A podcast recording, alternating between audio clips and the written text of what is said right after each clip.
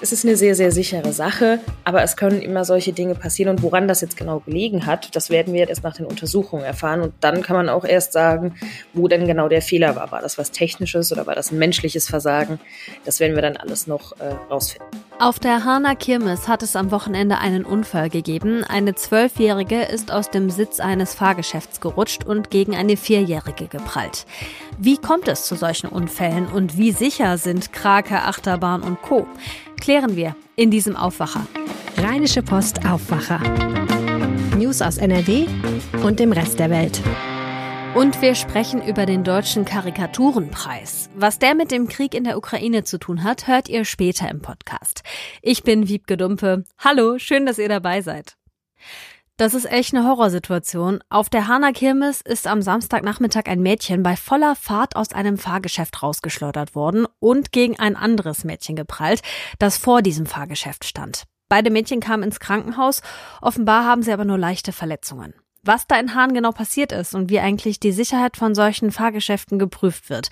Das bespreche ich jetzt mit rheinische Postreporterin Lilly Stegner. Hallo Lilly. Hi Wiebke. Das war ja so eine Krake, ne, dieses Fahrgeschäft, also wo man vorne in so einer Gondel sitzt und die hängt an Armen und die wird dann hin und her gewirbelt. Das ist wirklich auch das, wovor ich immer am meisten Angst habe bei sowas, also dass man da rausgeschleudert wird. Und deswegen kontrolliere ich diese Sicherungsstamme immer ganz fest, also drück diese runter und kontrolliere die. Weiß man schon, was genau da passiert ist? Also warum das Mädchen aus dem Fahrgeschäft rausgefallen ist? So ganz genau kann man das alles noch nicht sagen. Die Polizei untersucht es gerade, auch der TÜV soll sich das alles nochmal anschauen. Also wir haben noch keine gesicherten Erkenntnisse. Aber dadurch, dass das Mädchen eben aus diesem Fahrgeschäft rausgeschleudert wurde, liegt die Vermutung nahe, dass eben eben genau dieser Sicherheitsbügel, von dem du gerade gesprochen hast, ja, nicht richtig geschlossen hat, nicht richtig zu war. Alles andere werden wir dann wahrscheinlich erst in den nächsten paar Tagen erfahren. Mhm. Den beiden Mädchen geht's ja jetzt Stand Sonntagabend soweit gut, sind leicht verletzt. Das Fahrgeschäft ist aber erstmal gesperrt worden. Wie geht's damit jetzt weiter? Da werden jetzt, wie gesagt, entsprechende Prüfungen übernommen vom TÜV und erst dann kann entschieden werden, darf dieses Fahrgeschäft bei der Kirmes wieder weiterfahren oder muss es für die komplette Kirmes gesperrt werden. Hm, müssen wir noch ein bisschen abwarten, aber wenn es da was Neues gibt, dann erfahrt ihr das auf jeden Fall bei uns bei, bei der Rheinischen Post auf rponline.de. Jetzt ist das ja nicht das erste Mal, dass bei einem Fahrgeschäft was passiert ist. Ne? Ich erinnere mich da an einen Unfall mit einer Achterbahn im Legoland mit mehreren Verletzten im Sommer und in Rheinland-Pfalz ist auch eine Frau bei einer Fahrt ähm, in der Achterbahn in einem Freizeitpark gestorben. Und hier auf der Rheinkirmes in Düsseldorf hat sich ja auch ein Teil oder haben sich Teile von einem Fahrgeschäft gelöst und Leute am Kopf getroffen. Da fragt man sich schon irgendwie, ist es überhaupt sicher, mit solchen Fahrgeschäften zu fahren? Ja, also natürlich war es gerade im Sommer, als innerhalb von wenigen Wochen diese drei Vorfälle passiert sind, von denen du gerade gesprochen hast, äh, hat man natürlich da schon so ein bisschen mulmiges Gefühl bekommen. Man muss aber sagen, dass gerade solche Fahrgeschäfte, egal ob sie jetzt fest installiert in Freizeitparks oder mobil, wie eben bei Kirmes, Veranstaltungen oder sowas ähnlichem sind, schon in Deutschland sehr sicher sind. Also das, da gibt es auch Vorschriften, dass das alles geprüft werden muss. Bei feststehenden Bauten ist das einmal im Jahr mindestens. Und bei solchen Bauten, die eben immer wieder auf- und abgebaut werden, muss bei jedem Aufbau das alles nochmal kontrolliert werden. Da hat, da muss dann die Bauaufsicht auch nochmal einen ähm, Prüfer hinschicken. Also das ist eigentlich alles sehr, sehr sicher. Aber natürlich passieren kann immer was und das ist halt auch ein bisschen das Risiko von solchen Fahrgeschäften. Ne? Mhm. Du hast ja auch bei den Freizeitparks in NRW mal nachgehört. Was sagen die zu sowas? Wie ist das bei denen? Also du hast gerade schon gesagt, jährliche Prüfungen, aber normalerweise passiert da ja auch nichts, oder? Nein, also gerade in Freizeitparks gibt's ja auch wirklich nochmal oft zusätzliches Personal, was sich nur damit beschäftigt, dass jeden Tag diese ganzen Fahrgeschäfte durchgecheckt werden, das ist ja auch ganz oft, dass dann Leute durchgehen und bei jedem einzelnen Fahrgast nochmal überprüfen, sitzt dieser Gurt richtig? Das ist auch eigentlich der Standard. Das ist, also es ist, wie gesagt, es ist eine sehr, sehr sichere Sache, aber es kann, es können immer solche Dinge passieren und woran das jetzt genau gelegen hat, das werden wir dann, wie gesagt, erst nach den Untersuchungen erfahren und dann kann man auch erst sagen, wo denn genau der Fehler war. War das was Technisches oder war das ein menschliches Versagen? Das werden wir dann alles noch rausfinden. Hast du auch vielleicht ein paar Tipps für uns, was jeder und jede machen kann oder worauf man vielleicht achten beachten sollte, bevor man in so ein Fahrgeschäft geht und auch wenn man dann drin sitzt, damit die Fahrt mit der Achterbahn oder eben mit dem Karussell dann doch möglichst sicher abläuft? Klar, also da hat natürlich auch jeder Fahrgast äh, das so ein bisschen selbst in der Hand. Also erstmal sollte man, äh, naja, es heißt immer so schön, eine realistische Selbsteinschätzung vornehmen. Also bin ich, bin ich körperlich und geistig und äh, seelisch mental überhaupt geeignet, mir jetzt diese Achterbahn oder dieses Fahrgeschäft anzutun? Das ist natürlich auch, das hängt natürlich auch viel mit den Parkordnungen zusammen oder mit den äh, Größenvorschriften, die es ja ganz oft gibt für Fahrgeschäfte. Und generell sollte man da einfach wirklich immer auch auf das äh, Personal, das vor Ort ist, hören, denn das sind die Leute, die sich im Zweifelsfall damit auskennen. Es gibt aber natürlich auch noch so ein paar andere Tricks. Also zum Beispiel sollte man niemals unter Alkohol- oder Drogeneinfluss solche Fahrgeschäfte benutzen. Klar, logisch. Und bei solchen äh, Karussells zum Beispiel, die so eine durchgehende Sitzbank haben, wo mehrere Leute nebeneinander sitzen, da ist zum Beispiel rein physikalisch logischer, wenn die leichtere Person den Innenplatz hat, mhm. äh, sodass die eben nicht von der schwereren Person zusammengedrückt wird. Also es sind so ein paar Kleinigkeiten, aber vieles davon hat auch einfach mit dem gesunden Menschenverstand zu tun. Also fühle ich mich fit, dann kann ich auf so eine Achterbahn, wenn ich vorher schon merke, ach, mir ist ein bisschen schlecht, dann sollte ich vielleicht eine Runde aussetzen. Ab und zu kommt es in Freizeitparks oder auch auf einer Kirmes zu Unfällen mit Fahrgeschäften. Das sind aber eher Ausnahmen, denn in der Regel sind die Fahrgeschäfte sicher und werden auch regelmäßig vom TÜV geprüft. Die Infos dazu hatte Lilly Stegner. Danke. Gerne. Wenn euch der Aufwacher gefällt, dann gebt uns doch gerne fünf Sterne bei Spotify oder schreibt uns eine Bewertung bei Apple Podcast. Das hilft anderen, den Podcast besser zu finden. Danke. So, nächstes Thema. Ein Bild. Das sagt ja bekanntlich mehr als tausend Worte und das stimmt besonders für Karikaturen. Die fassen die aktuelle Lage oder einfach auch die kleinen Absonderlichkeiten des Lebens im Idealfall treffend und auch witzig zusammen. Gestern wurden in Düsseldorf die besten Karikaturisten des deutschsprachigen Raums ausgezeichnet. Und beim Deutschen Karikaturenpreis dabei war Helene Pawlitzki aus dem Aufwacherteam. Hallo Helene. Hallo. Wie war's denn? Oh, es war ein richtig schöner Sonntagvormittag und ich glaube, die Gäste, die haben es richtig cool gefunden. Es gab ein paar schöne Show-Acts, aber vor allen Dingen haben wir uns zusammen wahnsinnig viele Karikaturen angeschaut. Also sowohl die Gewinnerkarikaturen als auch ähm, einige andere, die auf der Shortlist waren. Es waren ja sehr, sehr viele Werke dabei. Und ähm, es gab auch ein paar Laudatoren, die dann eben ganz coole Sachen über diese Karikaturen gesagt haben und die einfach dann nochmal so auseinandergenommen und neu wieder zusammengesetzt haben. Das Motto des Preises war dieses Jahr Lass mich in Frieden. Und lass du mich mal raten, da ging es oft um den russischen Angriffskrieg gegen die Ukraine, oder? Ja, das war durchaus natürlich ein Thema und es gab viele, viele Karikaturen, auf denen Wladimir Putin abgebildet wurde. Also ich würde mal denken, von den Einsendungen dieses Jahr war er wahrscheinlich der meist abgebildetste Mann. Äh, und natürlich auch nicht ganz unverdient, denn er hat die Welt ja einfach auch ein bisschen in Chaos und Zerstörung gestürzt. Und ich finde, das haben viele Karikaturistinnen und Karikaturisten echt richtig gut aufgegriffen. Es gibt zum Beispiel eine sehr eindrückliche Zeichnung, wo man Putin im Bett liegen sieht, äh, um ihn herum die bösen Geister schwebend und er einfach nur wimmert, lass mich in Ruhe. Das ist ja sowas, da wünscht man sich so ein bisschen vielleicht, dass es tatsächlich so wäre, dass dieser Mann, der ein Land mit einem Angriffskrieg überzogen hat, auch einfach mal dann nachts äh, von seinen Dämonen heimgesucht wird.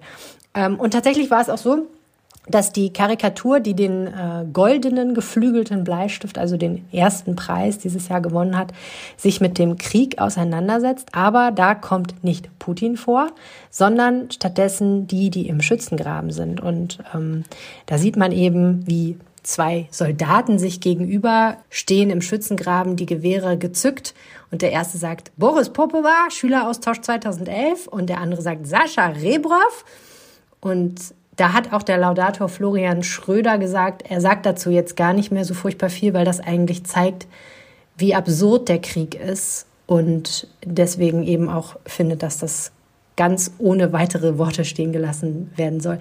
Ich habe dann den Gewinner, den Zeichner dieser Karikatur, Tobias Hacker alias Gimmick, das ist sein Künstlername, gefragt, ob ihn denn diese Situation, so wie er sie in seiner Karikatur verarbeitet hat, eher traurig macht oder eher hoffnungsvoll. Und er hat gesagt, die Karikatur macht ihn hoffnungsvoll, die Situation macht ihn traurig. Und ich glaube, das fasst es ganz gut zusammen tatsächlich. Hm. Und was hat die Künstlerinnen und Künstler sonst so inspiriert? Bei den anderen Einreichungen ging es, wie gesagt, auch häufig tatsächlich um den Krieg, aber es ging auch ganz oft um Alltagsbegegnungen. Also beispielsweise der Gewinner der Bronze-Auszeichnung des bronzenen geflügelten Bleistifts hat eine Zeichnung gemacht, in der eine ähm, ältere Dame auf einem Hocker in der Wohnung steht und an die Decke haut mit ihrem Besenstiel und es macht Pock, Pock, Pock. Und oben drüber sieht man ein Mikrofon, was auf den Boden gerichtet ist und riesige Lautsprecher, die eben dieses Pock, Pock, Pock in Technomusik praktisch verwandeln und sie erzeugt sozusagen den Krach, über den sie sich aufregt, selber. Und das fasst natürlich auch nochmal ganz gut zusammen. Ähm, zunächst mal ist es ja erstmal eine Alltagsbegegnung und der Zeichner Björn Ziesinski, Künstlername Huse, der hat gesagt, ja, äh, er hatte auch mal so eine Nachbarin, die sich mal über alles aufgeregt hat. Also es ist schon inspiriert aus seinem Leben. Aber wenn man es genau betrachtet, dann ist das halt total doppelbödig, ne? weil sie erzeugt selber den Lärm, über den sie sich aufregt. Und ein bisschen ist das ja auch so mit Populismus oder den sozialen Medien, den sogenannten. Den Lärm, über den wir uns selber aufregen, den erzeugen wir vielfach halt selber. Es ist so eine Spirale. Ne? Es wird immer lauter und lauter, weil wir immer wütender und wütender werden. Und der Hass hört nicht auf. Und ich finde, äh, ja, dafür hat er wirklich dann auch diese Auszeichnung total verdient.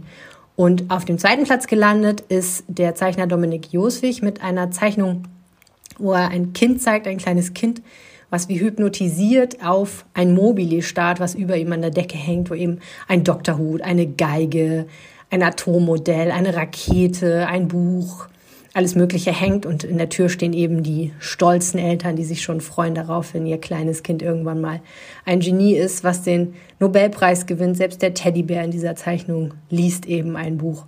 Also ganz schön bitter und ich muss sagen, als Mutter eines kleinen Kindes habe ich mich da relativ ertappt gefühlt, denn die Erwartungen, die wir an unsere Kinder haben, was wir alles mit ihnen verbinden. Sie sollen die Welt besser machen, sie sollen schlauer werden als wir, sie sollen reicher werden als wir. Das ist halt einfach manchmal ein bisschen viel. Und da kann man schon verstehen, dass das Kind dann irgendwann denkt, lass mich in Frieden. Oh ja, das glaube ich. Den Preis gibt's ja jetzt schon eine Weile. Zum ersten Mal hat die Rheinische Post den auch mit ausgerichtet. Wieso ist dieser Preis so wichtig? Ich habe mit dem Chefredakteur der Rheinischen Post darüber gesprochen, der gesagt hat, es ist wichtig, dass es Karikaturisten gibt. Und es ist auch wichtig, dass es weiter Karikaturisten gibt. Und für eine Tageszeitung ist natürlich interessant, dass es äh, Karikaturistinnen und Karikaturisten gibt, die tagesaktuell arbeiten. Und das gibt es immer seltener. Es ist natürlich auch schwierig, damit Geld zu verdienen. Ähm, es wurde natürlich früher wahrscheinlich mehr gezahlt, als einfach auch mehr Geld im gedruckten Papier steckte. Jetzt inzwischen im Internet ist so eine Grafik halt schnell kopiert und weiterverbreitet. Ne? Und ich glaube, man muss sich auch mal bewusst machen, wenn man zum Beispiel sowas auf Twitter teilt oder so, da steckt halt Arbeit dahinter. Und wenn man das dann einfach selber teilt und nichts dafür bezahlt, dann profitiert man von dieser Arbeit. Mit anderen Worten, ich glaube, diesen Preis gibt es und den sollte es auch geben, weil es eben wichtig ist, dass es diese Leute gibt, die uns als Gesellschaft den Spiegel vorhalten und deren Geschäft es letztendlich ist, die Wahrheit zu zeichnen, so bitter sie sein mag, aber dann eben mit so viel Scharfsinn, Witz und Humor, dass wir das gerne angucken und dass wir amüsiert sind, wenn wir es angucken und immer wieder zurückkommen, um noch mehr anzugucken. Denn nur dann setzen diese Zeichnungen ja Gedankenprozesse in Gang und letztendlich vielleicht auch eine gesellschaftliche Veränderung. Danke, Helene, für die Infos. Sehr gerne. Über 100 Künstlerinnen und Künstler stehen auf der Shortlist des Deutschen Karikaturenpreises 2022. Wenn ihr euch die Werke angucken wollt, könnt ihr das bis zum 16. Oktober in Düsseldorf in den Shadow-Arkaden machen. Die Ausstellung ist kostenlos und wer es nicht nach Düsseldorf schafft oder nicht hinkommen kann, für den ist vielleicht der Katalog zum Karikaturenpreis was. Den Link zum Shop packe ich euch in die Show Notes. So, und das hier könnt ihr an diesem Montag auch mal im Blick behalten. Heute könnte sich zeigen, wer in Italien zukünftig regiert. Die Menschen in dem Land konnten gestern, also am Sonntag, bis 23 Uhr ein neues Parlament wählen. Laut letzten Umfragen könnte es einen Rechtsruck geben mit Giorgia Meloni von der Frattarelli d'Italia als Ministerpräsidentin an der Spitze. Mit einem vorläufigen Ergebnis wird am Montagmorgen gerechnet. Ex-Ministerpräsident Draghi war im Sommer wegen einer Regierungskrise zurückgetreten. In Hagen startet der Berufungsprozess gegen zwei Polizistinnen, die ihre Kollegen bei einer Schießerei im Stich gelassen haben sollen. Sie waren im Mai 2020 in Gewelsberg zufällig an einer Verkehrskontrolle vorbeigekommen, wo geschossen wurde. Sie sollen dann aber nicht zu ihren Kollegen hin, sondern erstmal vom Tatort weggegangen sein. In erster Instanz wurden sie dafür zu einem Jahr Haft auf Bewährung verurteilt. Und wenn das Urteil rechtskräftig werden würde, dann würden sie auch ihren Job verlieren. Vor Gericht in Hagen hoffen sie deshalb jetzt auf eine andere Strafe. In Fulda kommen die deutschen Bischöfe heute zu ihrer Herbstvollversammlung zusammen. Die geht bis Donnerstag. Themen sind unter anderem der synodale Weg, also mögliche Erneuerung in der Kirche und der Umgang mit sexuellem Missbrauch in der katholischen Kirche. Die Vollversammlung kommt zweimal im Jahr zusammen und ist nicht öffentlich. In Berlin steht heute die Jahreskonferenz des Rates für nachhaltige Entwicklung an. Daran soll auch Bundeskanzler Olaf Scholz teilnehmen. Der Rat für nachhaltige Entwicklung berät die Bundesregierung zur Nachhaltigkeitspolitik. Er wurde 2001 gegründet. In Bochum wird heute ein deutscher Meister oder eine deutsche Meisterin gekürt, und zwar im Escape Room Spielen. Bei der deutschen Escape Meisterschaft steht das Finale an. Zum Schluss noch ein Blick aufs Wetter. Im Norden von NRW kommt am Morgen stellenweise noch die Sonne raus. Im Laufe des Tages zieht es sich dann überall zu. Später kann es auch Regen geben. Dazu 12 bis 14 Grad, oben auf den Bergen maximal 11. Der Dienstag wird so ähnlich. Am Nachmittag kann es auch mal gewittern. In höheren Lagen kann es teils auch stürmische Böen geben. Das war der Aufwacher am Montag, den 26. September 2022. Ich bin Wiebke Dumpe und ich wünsche euch eine tolle Woche. Bis bald. Mehr Nachrichten aus NRW gibt's jederzeit auf RP Online. rp-online.de